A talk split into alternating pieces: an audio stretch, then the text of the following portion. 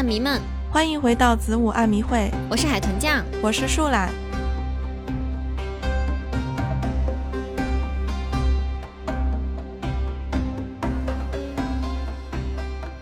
今天树懒要为我们介绍一位，他就是真爱已久，算是你的唯一一个偶像是吗？呃，也不算吧。那算什么？哦，其实我觉得我也不算粉丝，半个粉丝吧，可能。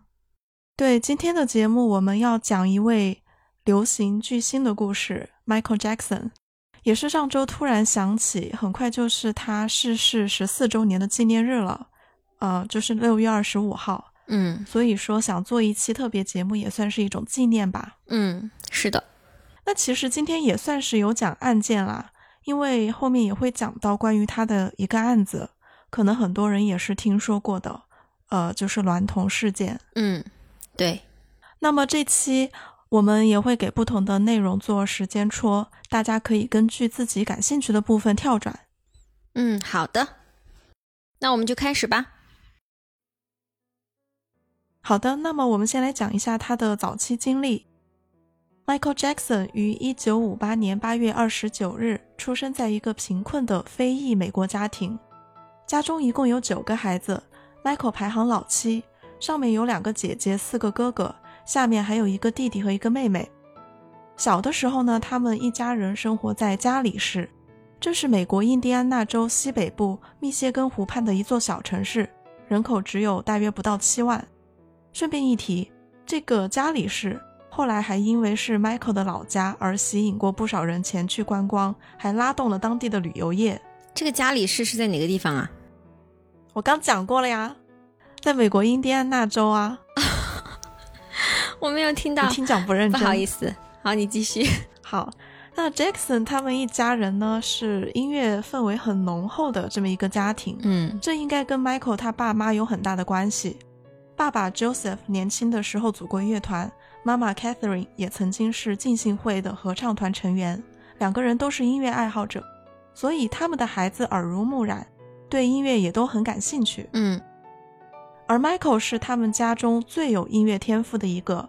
妈妈 Catherine 就说，从前他们家有一台破烂的洗衣机，经常嘎吱嘎吱的作响。那个时候 Michael 才十一二个月大，就已经会跟着洗衣机的节奏跳舞了。嗯那后来 Michael 五岁的时候，有一次他在学校的公演上演唱了一首歌曲，家里人都去学校看了表演，看完之后大家都惊呆了，因为他们都没有想到才五岁的小孩居然能唱歌唱得这么好。哦那当时 Michael 的那几个更年长的哥哥在组乐队嘛，本来之前 Michael 一直很想加入，但是哥哥们都嫌他这个小不点儿太小了，不想让他入团。结果在听了他唱歌之后，立马入团，甚至后来还让年龄最小的他当了主唱。哦那对于自家孩子这种对音乐的热爱，他们的爸妈是非常支持的，尤其是爸爸 Joseph，更是一心的想要让孩子们能够在音乐上有所成就，因为他本人其实一直就有一个音乐梦，所以说也可以说是达成孩子们的梦想，也可以说是达成他自己的梦想。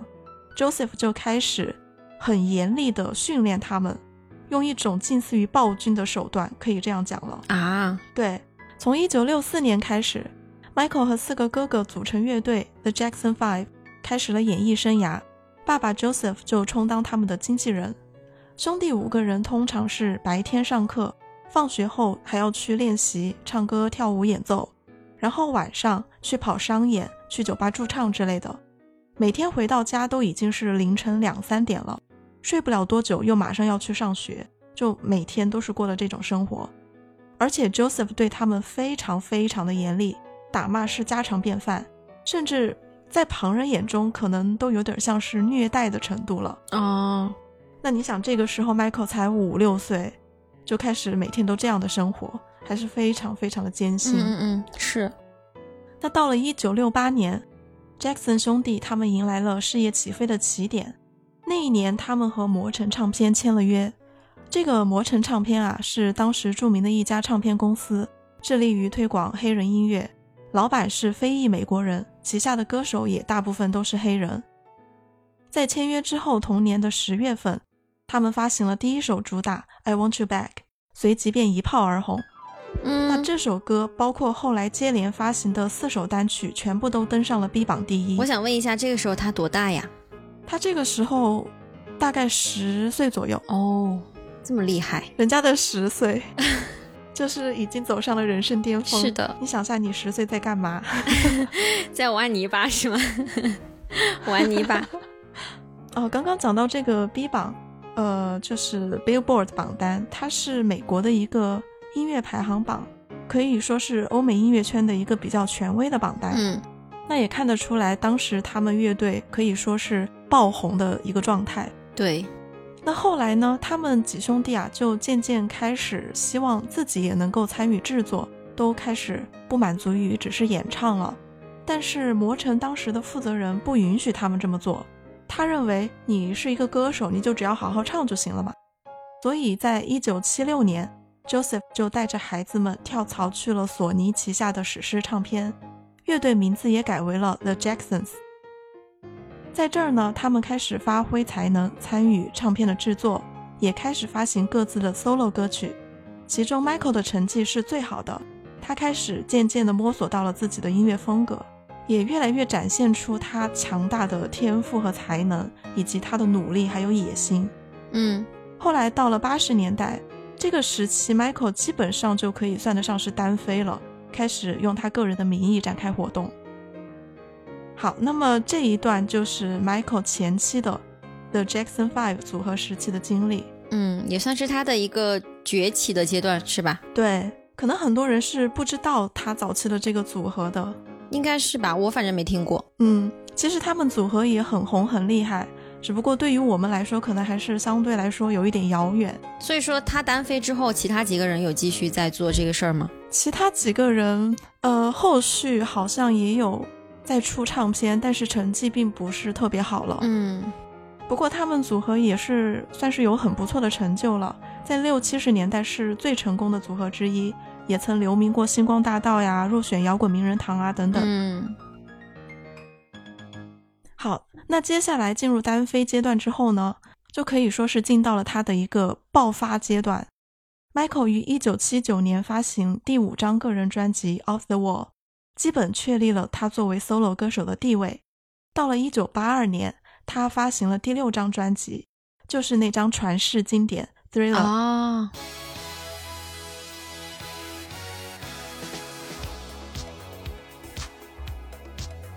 这张专辑发行之后，连续三十七周在位 B 榜第一。专辑一共有九首歌曲，其中七首发了单曲，发了单曲的就全部都打入 B 榜前十，创造了专辑中拥有最多前十单曲的记录。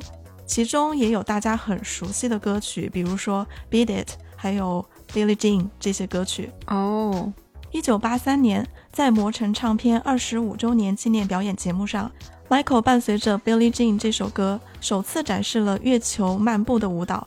从此，这也成为了他的标志性舞步之一，风靡全球。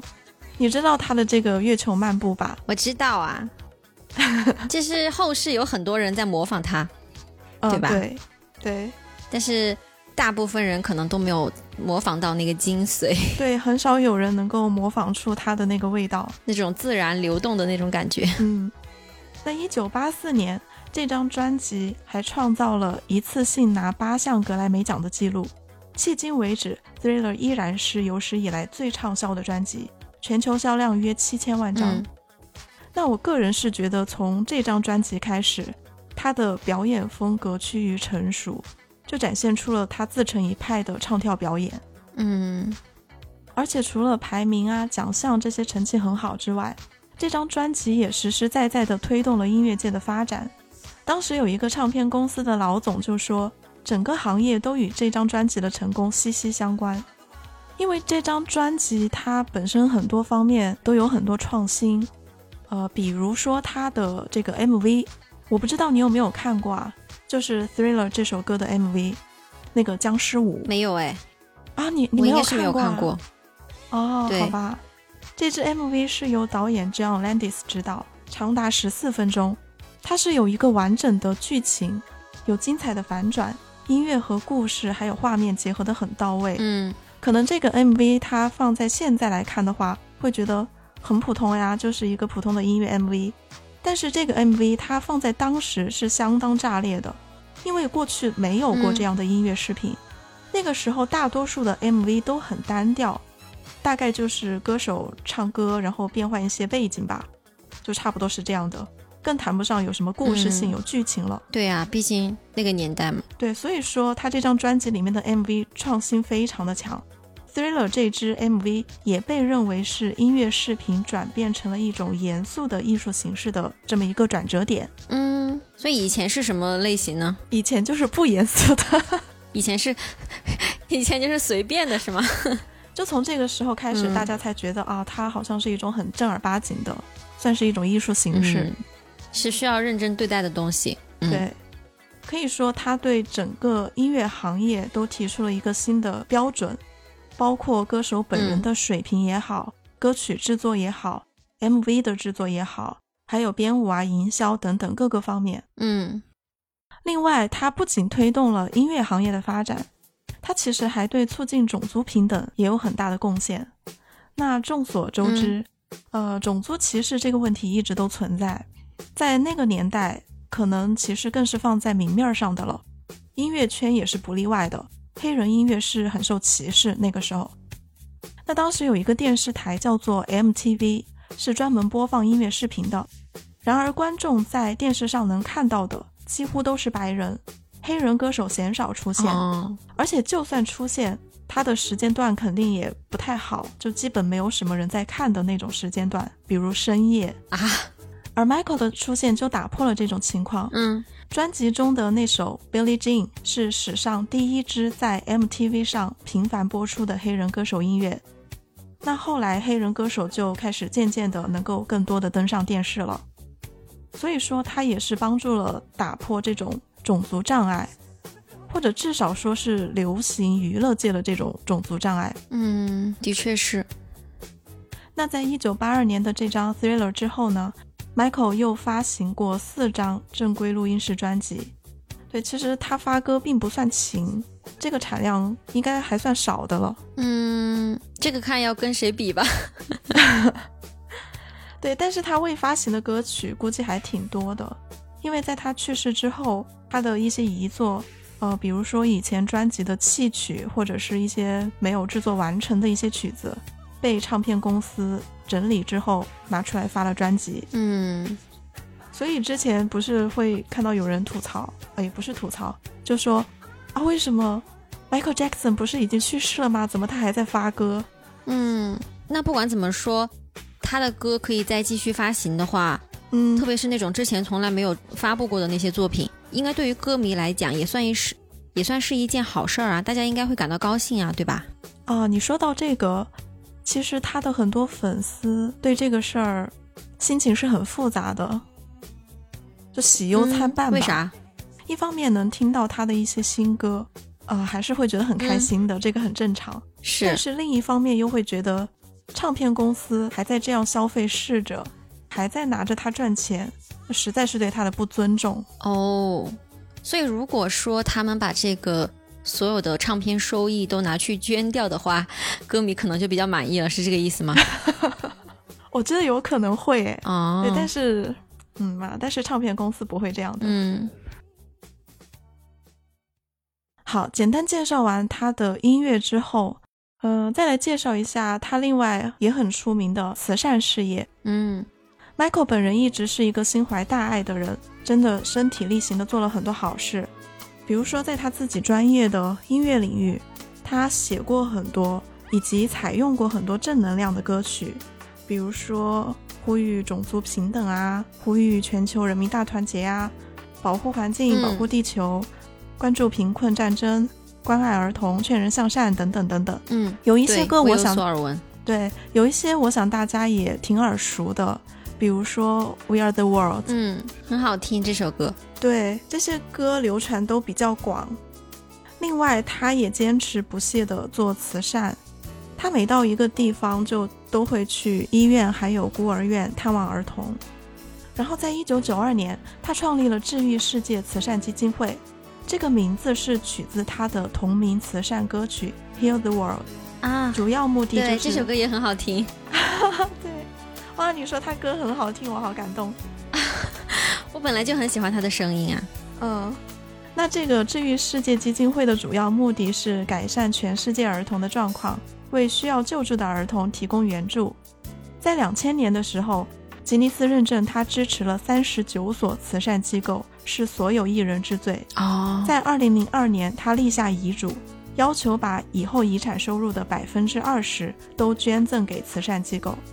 他还获得过几十项人道主义奖章，还分别在一九九八年和二零零三年两次获得诺贝尔和平奖提名。哦，据估计，他生前捐款超过五亿美元，而且实际数字可能比这个还多，因为他做慈善很多时候是不会大张旗鼓去宣传的。嗯，就是他不是为了作秀，或者说是讨大众的一些好评才去做这些事儿的，对吧？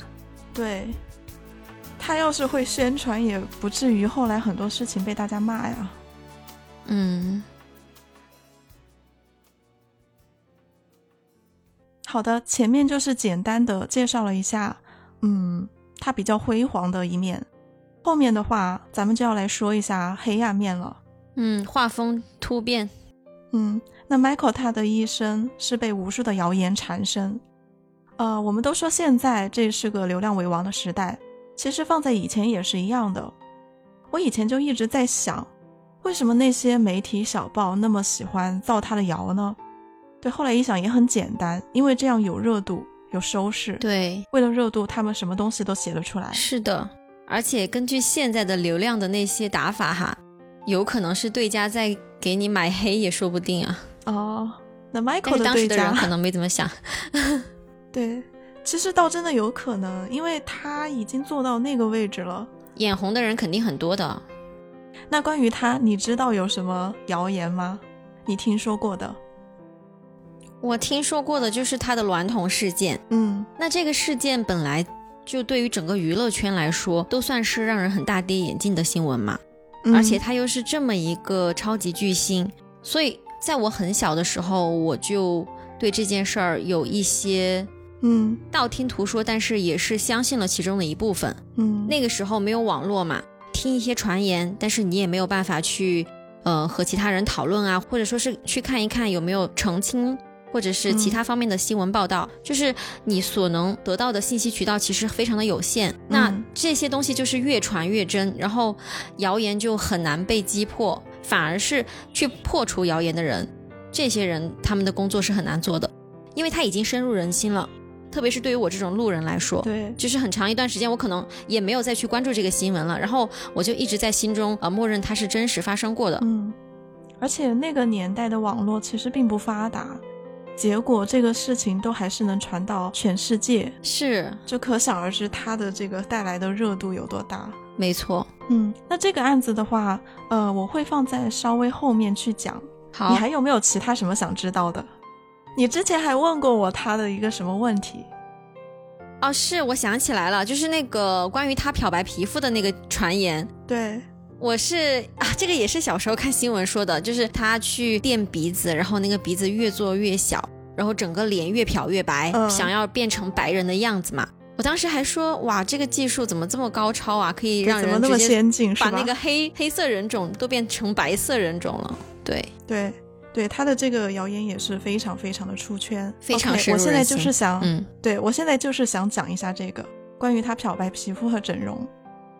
首先，漂白这个事儿，据我所知还没有这样的技术能够把一个人从头到脚漂白到甚至改变了人种肤色，并且还不对身体造成任何损伤。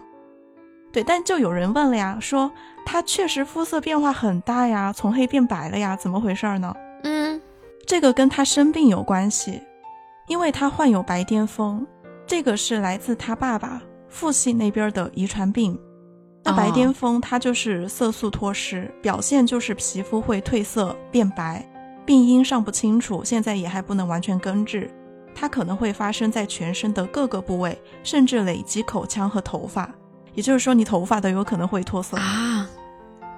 哦，对，好像我有看过，就是街上有一些人，他可能是患有白化病，然后那个头发都是那种浅色的，对吧？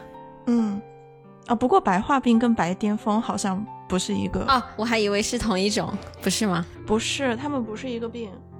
那他们会有一样的特征吗？就是皮肤会变白？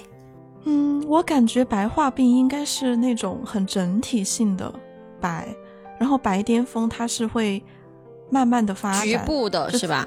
对对，然后再对，然后从局部，然后慢慢的扩展越来越大，它就是会随着时间的推移，病变部位会越变越多。嗯，好如果有知道这方面的朋友，如果有什么说错的，也可以帮我们指正一下。嗯，是的。嗯，那 Michael 他是大概在八十年代就出现了这个问题，啊，身上开始出现白斑。那他当然就不希望自己身上这种斑驳的肤色出现在大众面前嘛。对他希望在表演的时候，在大众面前都能够维持一个较好的形象，所以他一直是用化妆来掩盖的。这一点也得到了他的化妆师 Karen Fay 的证实。这位化妆师从一九八二年开始。直到 Michael 去世，都一直为他化妆，跟随了他二十七年。Karen 说，最早的时候病变部位还不算太多，于是他们是用比较黑的粉底来遮盖白斑。但是后来白色部分越变越多，黑色反而少了，所以他们就只好用白色粉底去遮盖黑色的部分，所以就把它画白了。这可还行？对，而且 Michael 去世之后，在他家找到了贝诺坤和对苯二酚的药膏。这两种药膏都是用来进行局部脱色治疗的，就是针对白癜风的。它的作用是把药涂抹在你呃没有被累积的深色的皮肤的部分，它可以让皮肤脱色变白，这样就可以稍微匀称一下你的肤色啊。其实这种治疗听起来还蛮无奈的，因为它相当于是破坏你好的部分的皮肤，让它变得跟你病变部位一样，也是无奈之举。对，只是为了让它看起来比较均匀一点。对，所以说它并不是漂白皮肤，他自己也明确说过，他以自己是黑人为荣，为自己的种族肤色感到骄傲，绝对不会想要用什么手段去把自己变成白人。嗯，除了白癜风，另外他还患有红斑狼疮，这个是一种自身免疫性疾病。对，所以他换肾了是吗？他没有换肾啊。那这个病如果不去换肾的话，好像是很危险的哦。这个不一定吧？嗯。但红斑狼疮它分很多种。哦，那我又是 不懂，在这边瞎说了，可能不是特别。没事。对，没事。那这种病的话，嗯，它可能会导致人体对光照比较敏感。哦，所以就因为上面的这些病，Michael 他在露面的时候也经常都是穿着长袖长裤，因为他要遮挡皮肤。在室外的时候，就算阳光不是很大，也经常能看到他是打着伞的啊。对，这些可能会让人觉得他表现得很怪异。我记得我爸就这样认为。嗯，我记得我小时候，我爸他要是看到电视上有 Michael 的新闻啊，或者什么画面，他就会吐槽说：“怎么他老是像个吸血鬼一样啊？”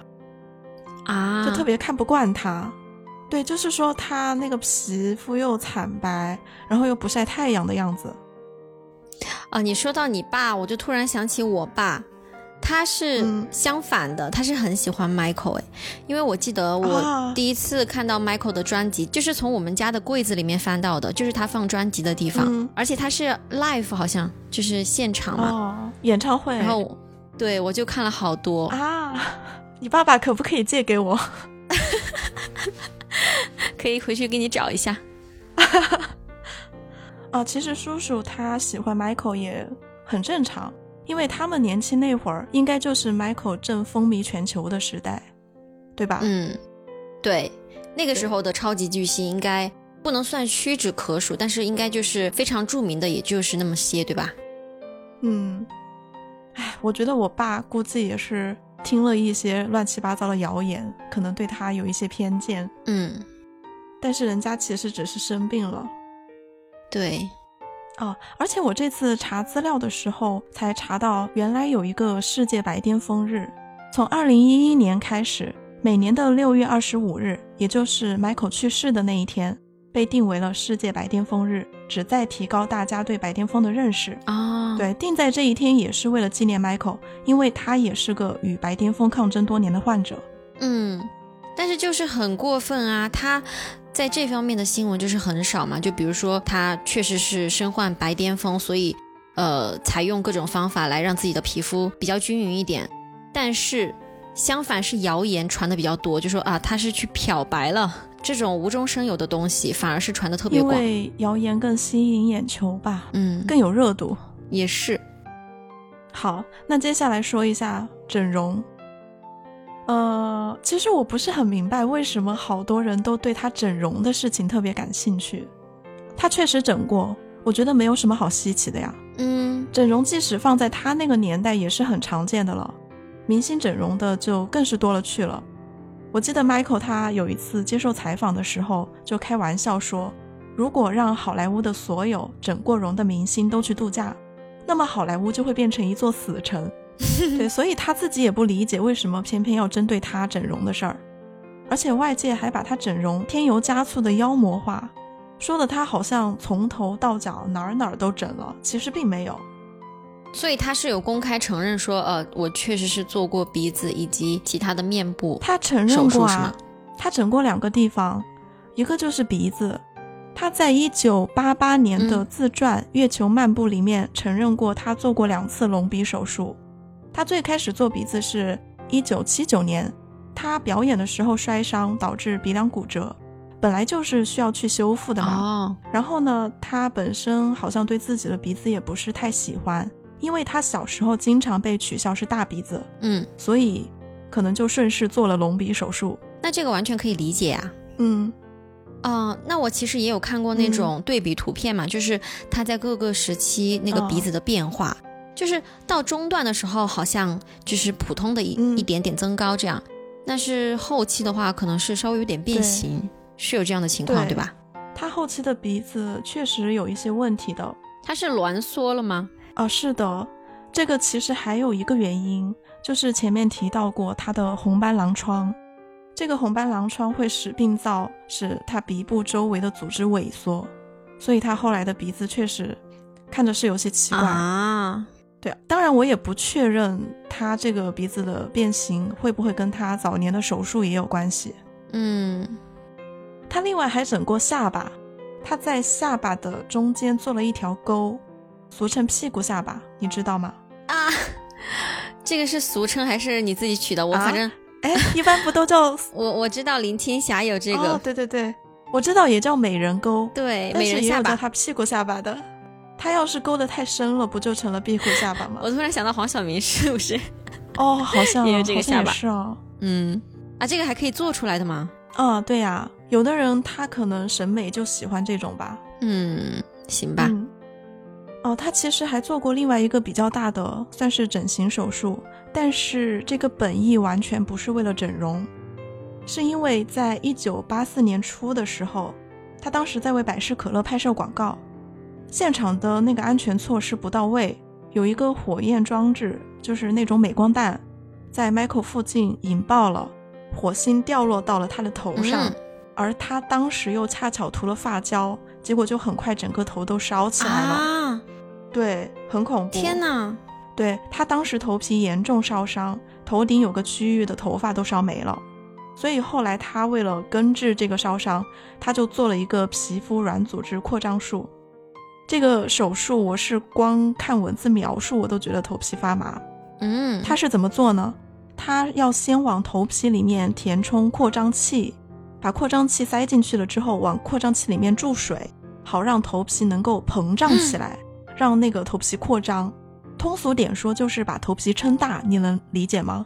头皮的那个韧性是足够的吗？就对，所以要一点一。点的撑。Oh my god！对，所以它不可能说是啊、在里面放一两个小时呀，放一两天就行了，它是要安置一段时间的，要循序渐进的那么一点点的撑，一般大概是需要几个月，但具体需要放置多久还要视情况而定。那等头皮扩张后，就可以把这个扩张器取出来，然后把烧伤部位切除，把扩张的皮肤覆盖到缺损区域，最后进行缝合。你听这个描述，嗯，就可想而知这个有多痛。真的，对，而且头皮是很薄的吧？应该是吧？它万一破裂了怎么办呢？就是在扩张的过程中，啊，天哪！不要说了，不敢想不，要说了，我觉得好痛啊。头皮发麻。嗯而 Michael 他前前后后为了治疗这个烧伤，呃，治疗持续了很多年，受了很多苦，但是最终也没有完全恢复，所以他后期是有、嗯，呃有戴假发还有接发的一些情况的。好惨啊。嗯，那关于这场烧伤事故还有一个后续，当时百事他赔偿了 Michael 一百万美元，而 Michael 他把所有的赔偿金都捐给了一家烧伤医院。他因为自己的这个遭遇嘛，就想到还有很多和他一样遭受这种烧伤痛苦的病人，于是呢，他就把钱捐了出去。嗯这家医院为了纪念 Michael 的善举，也改名为了 Michael Jackson 烧伤中心。这个本来是一个好事儿啊很。善意的一个举动，对啊，对，但是呢，却又招来了媒体又一次的造谣攻击。原因是什么呢？是因为 Michael 他在烧伤中心里面看到了一个治疗用的氧气舱，烧伤的患者可以躺在里面进行治疗。然后呢，他没见过嘛，就纯粹出于好奇，他就自己去躺进去体验了一把，结果就被拍了一张照片。然后媒体拿着这张照片大肆宣扬，说 Michael 用旁门左道想让自己长生不老，永葆青春。啊，这个我黑人问号啊，对啊，我就问你什么什么鬼啊？离不离谱啊？但是有人信，然后就拿这个事情批评他。嗯，天哪，除了上面讲到的那些，还有很多谣言，有一些甚至是听着都觉得令人发笑。就比如说，这很离谱的哈，就说他是外星人，呃，说她是女的，说她和妹妹是一个人。嗯，就是前面有提到她有一个妹，她和她妹妹是一个人，这种对，可还行啊？这前面不是说了她下面还有一个妹妹嘛？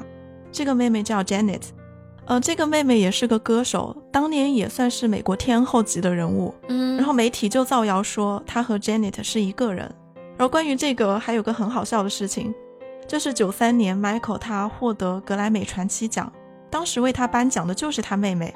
Michael 在台上就拉着妹妹一起 说，希望这次同台能够平息一个流传多年的谣言，我和我妹妹真的不是一个人。哇，他还挺有幽默感的，对，你不觉得媒体真的很过分吗？整天就在那边写些嗯就是乱七八糟的新闻，，对，就是为了博个头条，博个眼球。就讲着都觉得好笑，但是好笑背后又觉得很心酸。是的，好了，现在我们就要讲到你刚开始提到的那个你非常关注的丑闻，啊、就是娈童事件。嗯其实娈童事件发生过两次，一次发生在一九九三年，一次发生在二零零三年。那在讲这个案子之前，我需要先介绍一下 Michael 的 Neverland 梦幻庄园我知道，啊，你知道？那你来说。我听过。啊、就是说他为那些儿童修建的一个好像是儿童乐园的那些东西是吗？就是里面有一些游乐设施啊，可以在里面游玩。那对于小孩子来说，像这样的地方肯定都是特别让人向往的。嗯，我就听说是他把那些孩子就关在这个所谓的儿童乐园里面，然后对他们实施了一些不可描述的行为。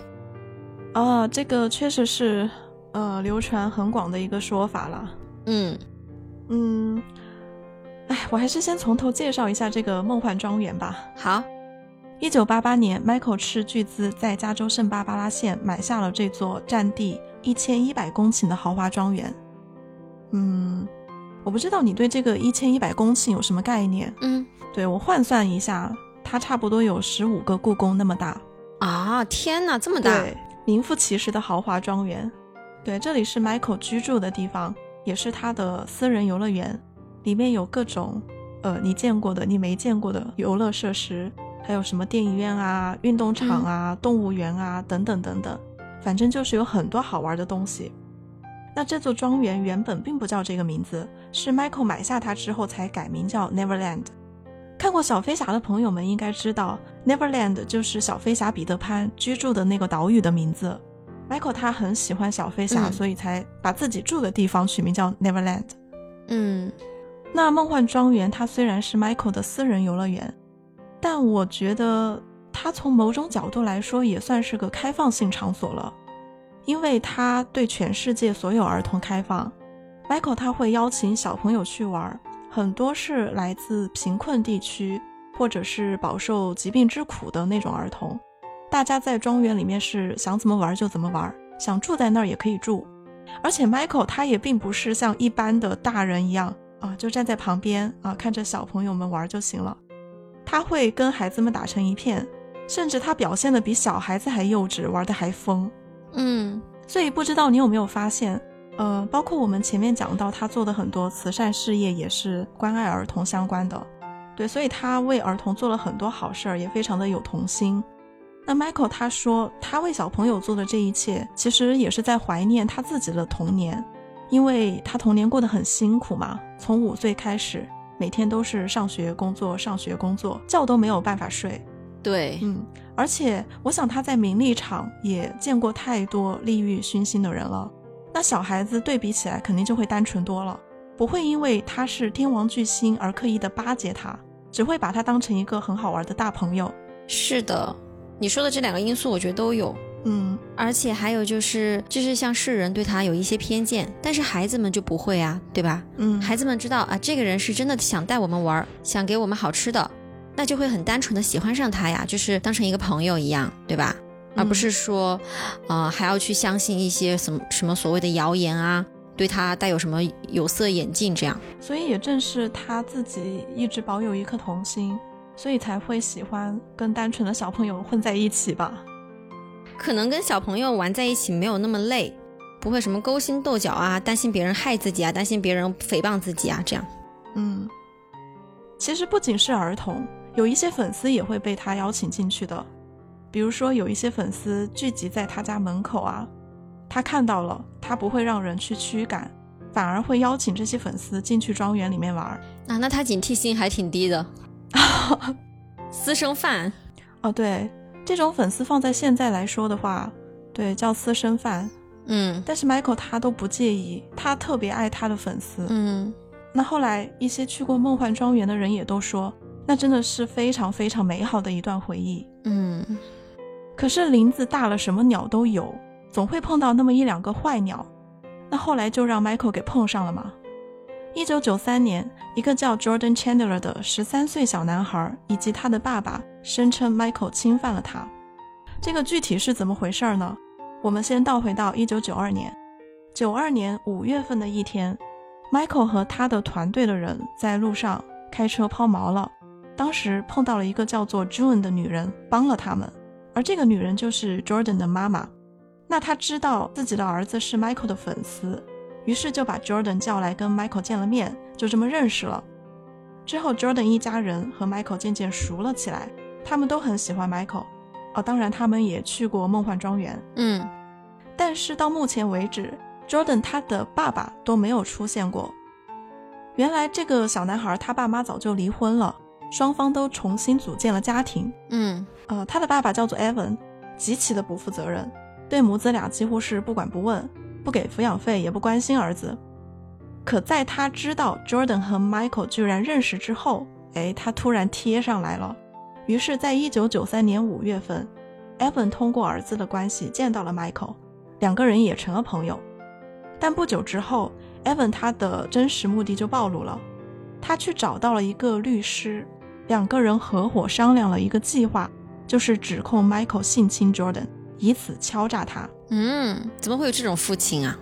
对啊，后面还有更丧心病狂的。嗯，那现在有一个问题，Jordan 好歹是一个十三岁，也是个半大孩子了，也不是说什么事儿都不懂的年龄，对吧？做没做过，他肯定心里也清楚。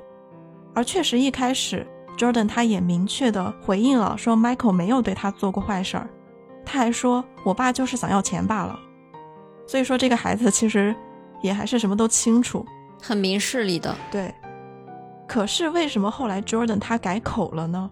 这个主要就是因为他爸爸 Evan，在一九九三年七月份，Evan 向前妻 June 要回了儿子一个星期的监护权。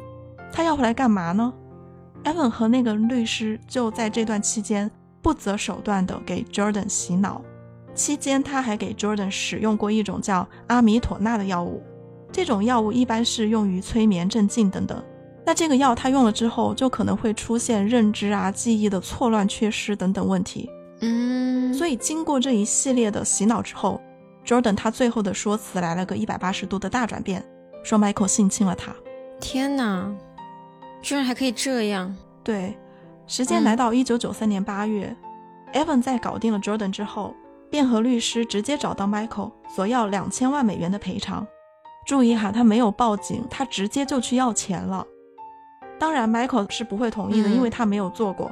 对啊，但是 Michael 他提出了一个方案，他说愿意花钱买 Evan 写的剧本，一个剧本付三十五万，可以买三个。为什么 Michael 会提一个这种方案？其实我觉得他到现在为止，他其实都还在发善心，因为这个 Evan 他之前说过，他想进军娱乐圈拍电影。而且他还说过，他非常的恨 Jordan 太崇拜 Michael 了，说 Michael 抢走了他儿子，所以 Michael 提了这个方案，相当于是变相的支持一下 Evan 的这个电影梦吧。而且他还对 Evan 说，你也可以就这个机会和你儿子好好的相处，你们俩和好。我觉得 Michael 已经是很仁至义尽了，说实话，但是 Evan 那边就不同意，他们觉得钱太少了。天哪！我觉得对待这种人就不应该有任何的善心，这样就会让他们觉得他还是有可乘之机。对我也赞成，但是 Michael 他就是很善良的一个人，所以像 Evan 这种人哈，感觉就跟平常的那些父亲不太一样。像一般的父亲的话，遇到这种事儿，应该就是呃，先关心一下孩子的这个精神问题啊、身体的问题啊，有没有什么有没有需要治疗的部分。同时，应该是很希望把这个犯人绳之以法的，对吧？对，那就应该去报警啊，报警处理，或者说是告上法庭都可以。但是他的目的好像非常直截了当，只是为了钱而已。就是不管这个事情是不是真的有发生哈，他的这个行为就已经证明了他自己的目的就不单纯。对，而且他不光是没有报警，他期间明明还有机会直接面向法官说出这个事儿的。但是他也没有说，是怎么回事呢？嗯，刚才咱们有说他对儿子的监护权只要回来了一个星期，对吧？但是到期了之后呢，他并没有把儿子还给人家妈妈 June，那 June 就向法庭提出了单方申请，要求拿回儿子的监护。嗯，Evan 他出庭的时候，他明明有机会直接在法院上跟法官说啊，那个明星 Michael 他侵犯了我儿子，怎么怎么着的，但是他只字不提。所以他抱着什么目的？我觉得就很明显了。是，那接下来，Evan 他被法院勒令要把儿子还给 June，但是他没有还。那毕竟钱都没有到手嘛，他怎么可能会放儿子走呢？对吧？哼，结果就这么拖着拖着，拖到警方介入了。你知道这种事儿，一旦警方介入了，就不是说啊你们想怎么私了，走民事诉讼的问题了，对吧？是肯定要调查的，肯定要走刑事流程了。那这种时候谁最高兴呢？嗯，当然是各方媒体小报啦。是的，因为天王巨星被人指名道姓说是恋童癖，说是侵犯人家儿子，这种爆炸新闻还不让他们收视报表啊？嗯，对，对，所以接着这件事儿很快就传遍了全世界，Michael 也被推上了风口浪尖，来自社会各方的指责和谩骂已经是让他备受打击。嗯。而这个时候，他还遭到了家人的背叛，就是他的二姐拉托亚。拉托亚她不知道为什么也突然跳出来指责他。他说：“虽然 Michael 是我弟弟，我很爱他，但是我不能当一个沉默的帮凶。”他声称见过 Michael 用来收买那些小孩父母的支票。那对此，Michael 本人还有他们家里的其他人都很震惊和不解。因为他们不明白为什么拉特亚要出来这样说，而且拉特亚的说辞就让 Michael 的处境更加的雪上加霜了。当然了，因为大家会觉得，对啊，因为大家会觉得，哇，就连你家里人都这样说，那看来你铁定是有问题啊。嗯，对。那我们现在来说一下这个拉特亚好了，他之前其实不这样，他一直还是蛮支持他弟弟 Michael 的。那为什么会有这样突然的态度转变呢？人们就怀疑是和她的丈夫有关，她的这个丈夫也同时担任着她的经纪人啊。对，但问题是他们俩的夫妻关系并不正常。这个丈夫曾经是个混黑帮的，他在婚姻期间一直虐待娜托亚，通过暴力手段控制她，逼她接那些她不愿意做的工作，甚至是逼她去为色情杂志拍照等等。那这男的他在知道 Michael 的丑闻之后，就逼迫 Latoya 公开诋毁 Michael。他威胁 Latoya 说：“如果你不照做，我就杀了你，杀了 Michael，还有杀了你们妹妹 Janet。”他为什么这么恨 Michael 呢？有利可图呀。又是收了什么人的钱吗？对，当时媒体到处挖 Michael 的黑料，巴不得多来几个证人说他性侵儿童，说他是恋童癖。啊，为此，他们是不惜花钱收买人作假的。我的天哪！而且后来就有认识 Michael 的人出来爆过料，说当年有一家媒体就找过他，然后这个人呢，他本来还以为可以通过媒体帮 Michael 发声，结果对方媒体说啊，不不不，我们要的不是这种话，只要你说我们想要的，我们可以付钱给你。哼，啊，当然这个人他最后拒绝了哈。嗯，对，所以说拉托亚她的丈夫为什么会逼拉托亚做这种事儿，是，就很明显也是为了钱嘛。对，那当时很多人还是看出来有些端倪的，因为娜托娅她有时候的表现真的蛮奇怪。比如说，在一九九四年，她在澳洲接受一档节目的采访的时候，嗯，主持人就注意到她的言行很奇怪啊，就直截了当的问她说。哎，是不是你背后有人在给你指导，教你怎么说？是你丈夫吗？那托亚被主持人质疑了之后，非常慌乱的逃离了直播间，就是被人一下戳中了，是吧？对，很有可能呀，因为他这个反应确实非常的奇怪。嗯，那事后拉托亚自己确实承认了，她说当年是被丈夫逼迫才不得已这么做的。嗯，而后来 Michael 还有其他的家人，他们也原谅了拉托亚。但是这个对于 Michael 的一些，不管是情感上的一些伤害，还是说社会大众的一些误解，都是没有办法，或者说是没有完没有办法完全被消解的吧？对，因为直到很久之后，都还是有人会拿着 Natoya 的这个事情来证明 Michael 确实有问题。嗯，所以很多伤害是没有办法挽回的了。是。好，我们讲完 Natoya，来继续讲后来警方的调查。嗯。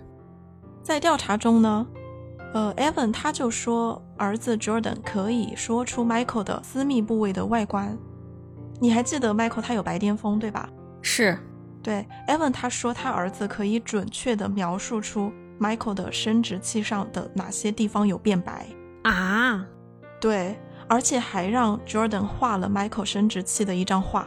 那这个然后警方是怎么被证实的呢？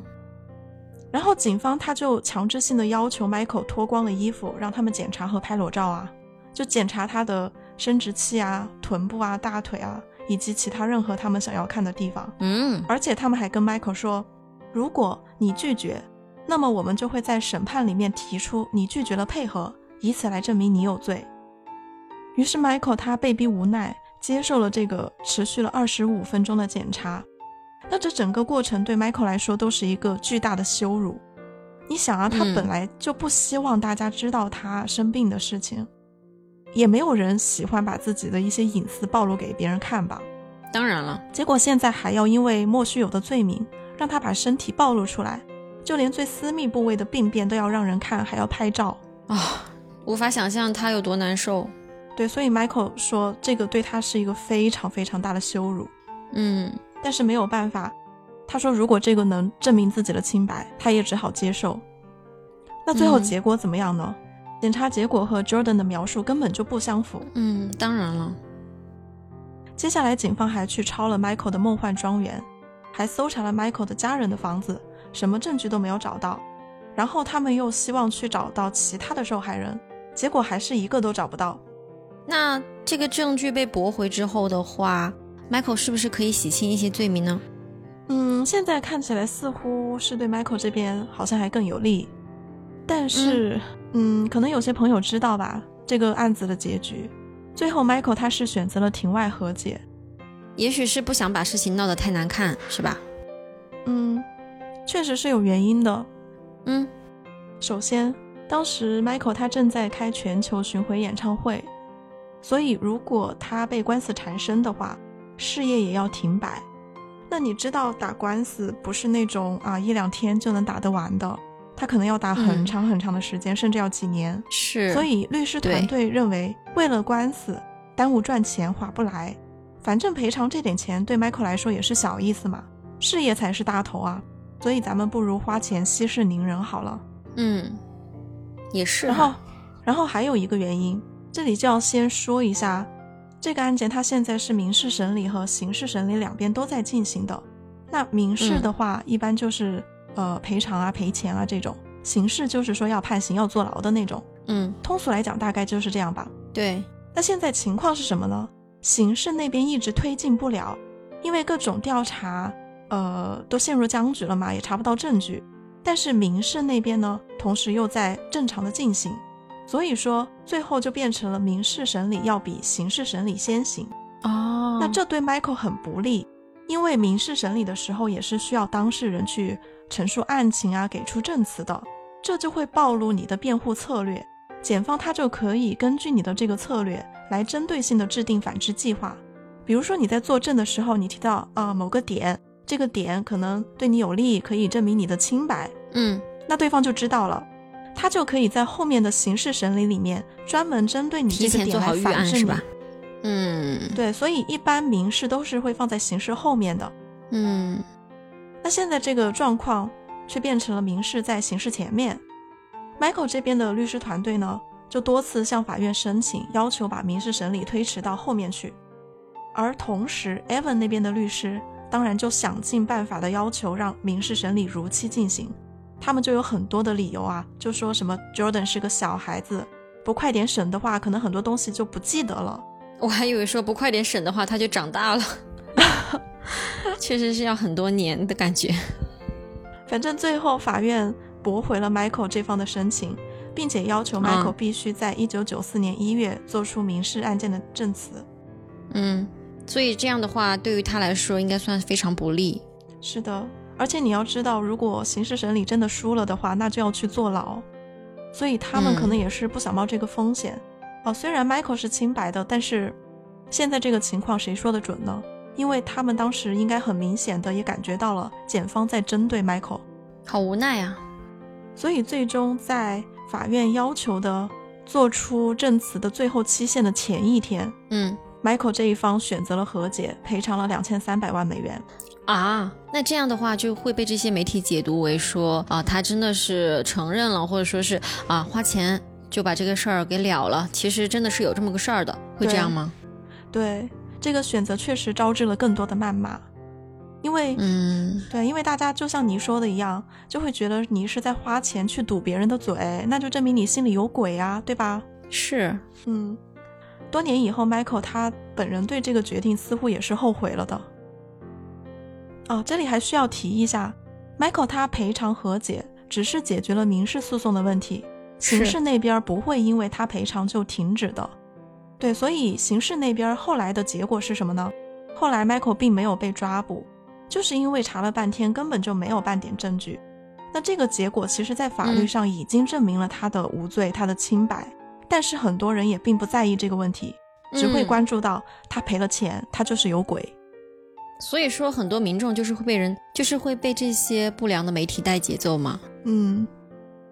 那么在这个案子之后，呃，加州的法律还做出了修改，禁止民事诉讼先于刑事诉讼。啊，那你早干嘛去了？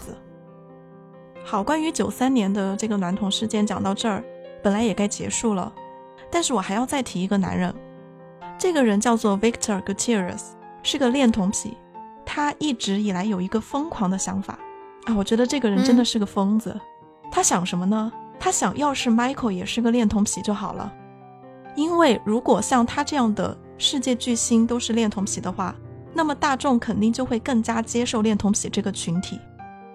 于是呢，他就一直希望能够通过什么手段去证明 Michael 是恋童癖。那在九三年的案子中，这个 Victor 他对 Michael 也提出了虚假的指控，就比如说他声称看过 Michael 和小男孩发生性关系的视频等等。然后在一九九六年的时候，他还出了一本书，叫做《Michael Jackson 曾是我的恋人》，Jordan Chandler 的秘密日记。那这本书的内容就是写 Michael 和 Jordan 有那种呃不正当关系。嗯，救命啊！那真正可怕的是什么？这个恋童癖 Victor，他很可能就是和 Jordan 的爸爸 Evan 有勾结的，因为他出的这本书里面的很多情节都写的是 according to Evan，就是根据 Evan 来的信息。而且书里还披露了很多，呃，这个案子里面，Evan 他们手上的一些文件。那按理说，这些只有 Evan 才能给到他。对，还有一点，在后来的两千零四年，Jordan 他的叔叔也出过一本造谣 Michael 和 Jordan 的关系的这么一本书。这个叔叔呢，这些人就是轮着来是吧？对，就是吸 Michael 的血挣钱啊。那这个叔叔呢，他就说这本书里的内容都是来自 Jordan 的爸爸 Evan，而这本书里的许多内容竟然和 Victor 九六年初的那本书里面的内容一模一样，是连字句都相同的那种程度，就很像是一个人他写了一份稿子供给了两边发，就这种就稍微做做改动。对，所以我认为有理由怀疑 Victor 这个人，他可能也参与了九三年诬陷 Michael 的计划，他跟 Evan 也是。有勾结的，嗯，完全有可能。就你无法想象这个世界上有多少疯子，有多少利欲熏心的人。对你觉得你不去招惹他们，但是他们就会扑到你身上来吸你的血。嗯，啊，真的是非常可气。就感觉他被一群那种恶人围攻的感觉。嗯，好，那么九三年的这场风波结束，在那之后呢，Michael 还是坚持他的善举。只是说会更加小心一点，尽量避免落人口实。可是千防万防还是没有防住。两千年，Michael 结识了一个身患癌症的儿童 Gavin Arvizo。Michael 资助他的治疗，还多次邀请他们一家人去梦幻庄园里玩。那二零零三年有一次，Gavin 一家人在梦幻庄园过夜的时候，晚上 Gavin 他就跑到 Michael 的房间，说想要跟他一起睡。Michael 本来是不同意的。但是这个小孩他很坚持，他还说他的妈妈也同意了，没有关系。后来 Michael 没有办法，他就想了一个主意，他让自己的助理也留在房间里一起过夜，让小孩子睡在床上，两个大人睡地板啊。但就算是这样小心，最后还是着了道。后来在十一月份的时候，Gavin 和他的家人指控 Michael 侵犯了 Gavin，就是故技重施了，是吧？对，这完全是。前面的那个 Jordan 那一家人的套路，对，但奇怪的是，Gavin 这一家人，他们早前在 Michael 被质疑的时候，其实还明确表示支持 Michael，说 Michael 绝对不会做坏事儿。后来是突然改口了，就还是看着人家把钱给得到了，他们就哎呦想钱想疯了呗。他那个换算过来的话，当年应该算也是人民币一个多亿是吧？那个年代，应该有吧，两千万，嗯。但这次，Michael 就下定决心不再重蹈覆辙，嗯，要打官司到底，证明自己的清白。就该这样啊！对，在这次的搜查中，哈，警方又去把他的梦幻庄园翻了个底朝天。也许他们是想要搜到一些儿童色情相关的制品，以此来证明 Michael 是个恋童癖，但是并没有，反倒是搜到了成人杂志。嗯，在我看来，我觉得这难道不是反向证明了？Michael 绝对是对成年人有兴趣，而不是恋童癖吗？没错啊，嗯。然后另一边，Gavin 这一家子的调查也是他们的证词漏洞百出，自相矛盾。而且 Gavin 的妈妈过去还有过欺诈的记录。这么看来的话，这家人其实也是有一些问题的呀，大概率应该是在撒谎吧？对他们自己讲的故事证词都是自相矛盾。是啊。那后来这起案件在二零零五年二月二十八日正式开庭，期间有和 Gavin 同时期去梦幻庄园的人出庭为 Michael 作证。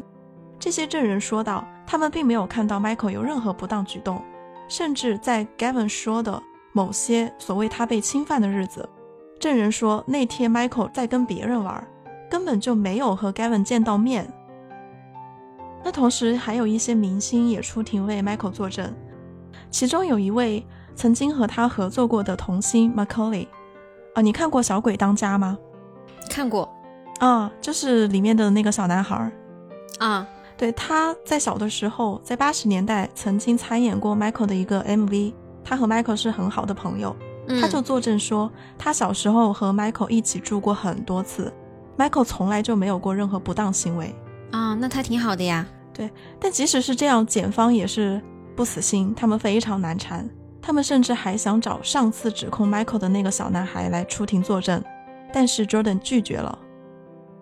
最终历经了约四个月的审判之后，在二零零五年六月十三日，陪审团一致决定 Michael 无罪，证明了他的清白。嗯，那终于算是把这个事儿给平息了，是吗？对。但这两次娈童风波给 Michael 造成了很大的伤害啊，不仅是让他事业口碑下滑，更是让他精神也遭到了重创。对，对，因为在他看来，明明自己就是在传播善意，结果却总是被背叛、被伤害的遍体鳞伤。嗯，然后全世界都在骂他是恋童癖，是娈童犯，都在讨论他的隐私，讨论他，呃，不想被人知道的疾病，讨论他的生殖器长什么样。嗯。我我觉得想一下都很窒息，根本就重心就歪了呀。他其实真正音乐上的才华，包括他的舞台表演各方面的一些突破，在整个不是美国音乐界吧，应该是整个世界的音乐界，应该都是都算是记入史册的那种辉煌嘛。但是呢，发展到后期，围绕在他身边的都是些什么呀？就是呃，娈童，然后被人敲诈，然后各种各样的误解和背叛。哦，我觉得真的是很让人唏嘘，嗯，尤其是第二次的娈童事件之后，感觉他心都冷了。从那之后，他再也没有回到过梦幻庄园，可能那里对他来说已经不再是乐园，而是挥之不去的噩梦了。嗯，嗯，好，那么娈童事件咱们也算是告一段落。那么以上的很多内容信息都是整理自一个纪录片，叫做《原初真相：Michael Jackson 一九九三年案件解密》。有兴趣的朋友也可以去看一下。嗯，这个纪录片是什么时候的呀？就前两年的，还比较新。哦，好像是一九年。对。那在这之前有什么比较详细的关于他这些事件澄清的报道吗？呃，澄清是有的，但是在我印象中，一般都会比较分散。呃，像这种呃比较脉络清晰的，有一个汇总的这种类似于纪录片啊这些作品的形式，应该不多。嗯，我觉得是因为他家人也没有那么重视吧。因为在我看来，像这种公众人物，他们很多时候身身上有一些负面的新闻。自己没有办法发声的时候，可能就是家人啊，或者说是身边很亲近的朋友，或者说是很公司的人很好，也会为他极力的去辩解，去帮他寻找真相。嗯，我觉得 Michael 他这个人，首先肯定是比较善良嘛，然后呢，也不喜欢把事情闹得很难看，把事情闹得很大。嗯，他就失去了很多在恰当的时机为自己洗清冤屈、还原真相、嗯，还原清白的这么一个机会。那很多事情过了很多年之后，也就真的很难被人呃再翻出来去说啊，那个事情其实不是这样的，对吧？嗯，而且很多事情，现在娱乐圈哈，不是说你就不言自明的，它是一个大染缸，好像就是会被有一些恶意抹黑的人，把你的事情，把你的所谓的一些负面的新闻给你越抹越黑，但是可能真相呢，并不是这样的。那我不知道他家人是不是重视哈，反正这是我一个个人的见解。嗯，对我挺赞成你说的，所以人有的时候还是需要更强硬一点，而且要及时的反击。嗯嗯，好，那最后我们再来讲一下 Michael 他的去世。那这一部分讲到啊，我会觉得很。很痛心。Michael 他自从两千零一年发了最后一张录音室专辑之后，呃，直到零九年去世，那些年他差不多都算是一个隐退的状态了。啊，中间唯一一次很高的曝光就是娈童事件。嗯，那么时间来到零九年三月五号这一天，Michael 在伦敦 O2 体育场宣布，他将于七月份进行伦敦系列演唱会。名为《This Is It》，并宣布这将是他的谢幕表演。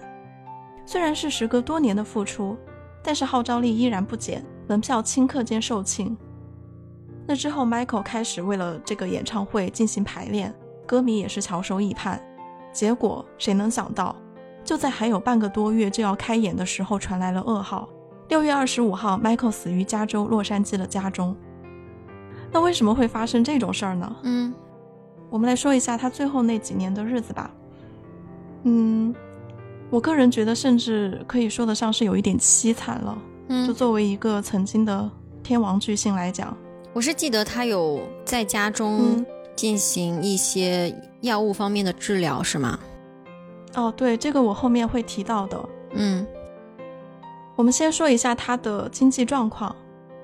呃，就像刚才讲到的，他最后那几年其实基本上是隐退，所以可以说是没有太多工作。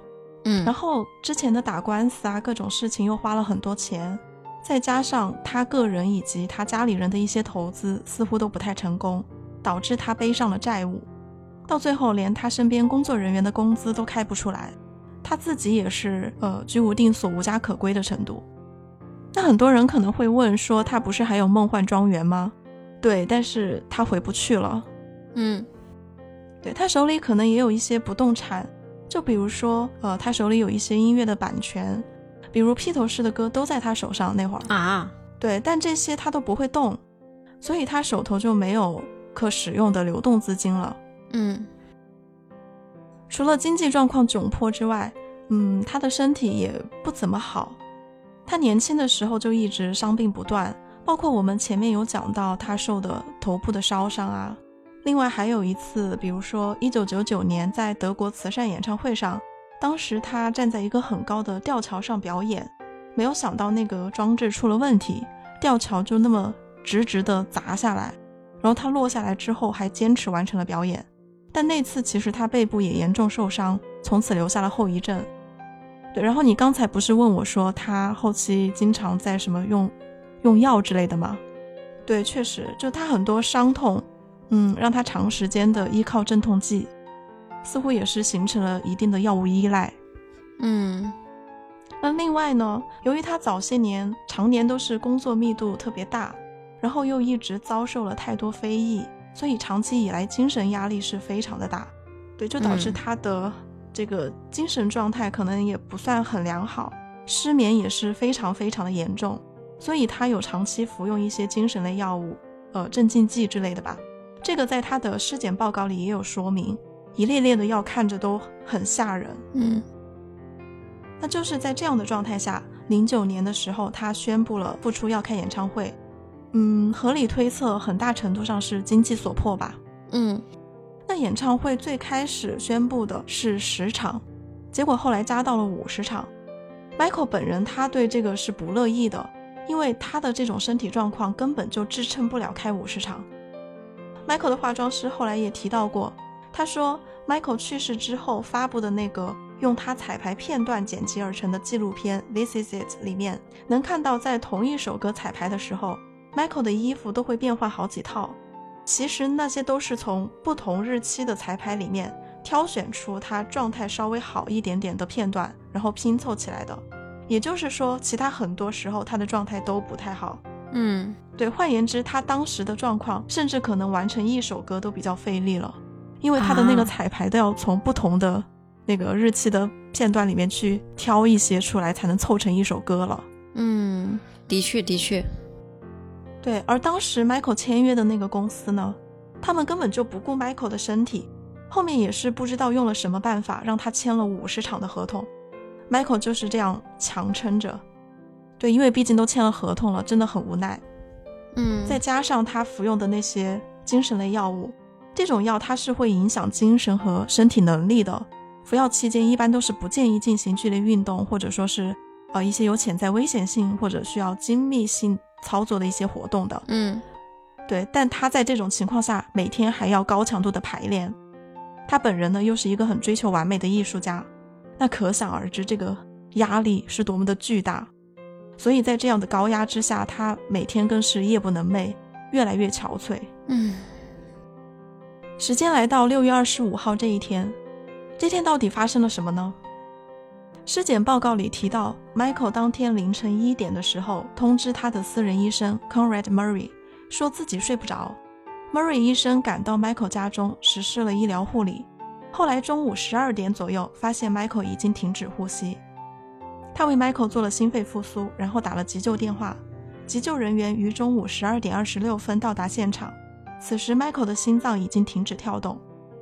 后续进行了一系列的抢救，但是没有任何反应。直到下午两点二十六分，医生宣布 Michael 死亡。后来，这个 Murray 医生他告诉警方，Michael 当晚用了安眠药劳拉西潘和米达唑仑后，还是没能整晚安睡，所以在那天上午的十点四十分左右，他给 Michael 静脉注射了二十五毫克的异丙酚。这个异丙酚是用五十毫克的利多卡因稀释过的。然后他说 Michael 睡着了，后来他去上了个厕所，回来之后就发现 Michael 没了呼吸。嗯尸检报告上就显示说，Michael 的直接死因嗯，正是急性异丙酚中毒，就是 Murray 医生他给 Michael 注射的那个东西。其他还有促成死亡的原因是苯二氮卓类药物的作用，也就是 Michael 死前服用的劳拉西潘米达唑仑，就是这个类型的药。然后解剖还发现，在他的血液样本中有地西泮和去甲西泮这两个成分。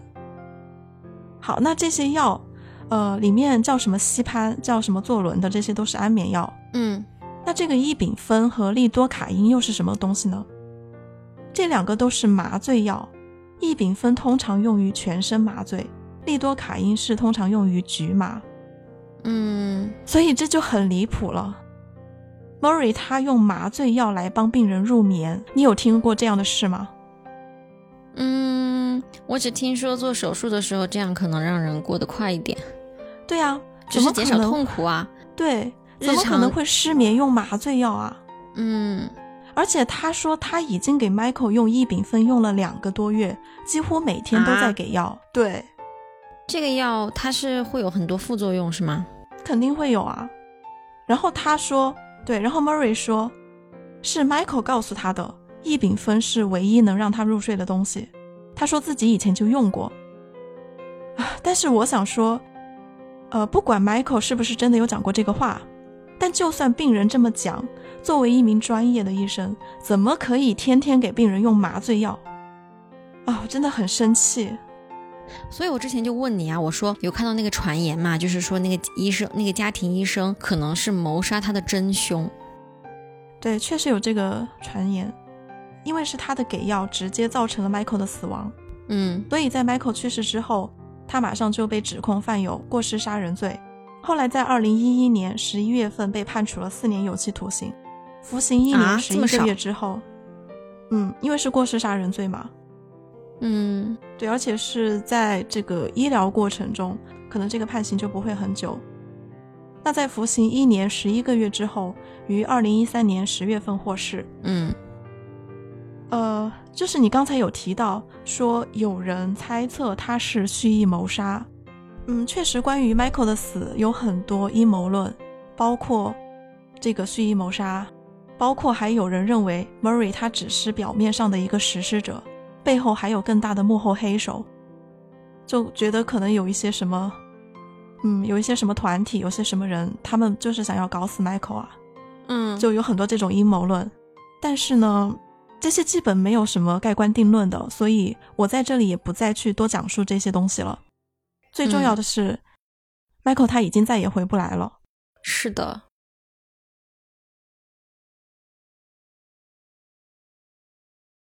嗯，在这我还想讲两个在 Michael 去世之后的后续，一个是有关于 Evan 的，你还记得 Evan 吧？就是前面第一次诬告的那个小男孩的爸爸。嗯我记得。他在零九年 Michael 去世的四个半月之后开枪自杀了。啊，我不知道他在临死前有没有一点点对 Michael 的愧疚。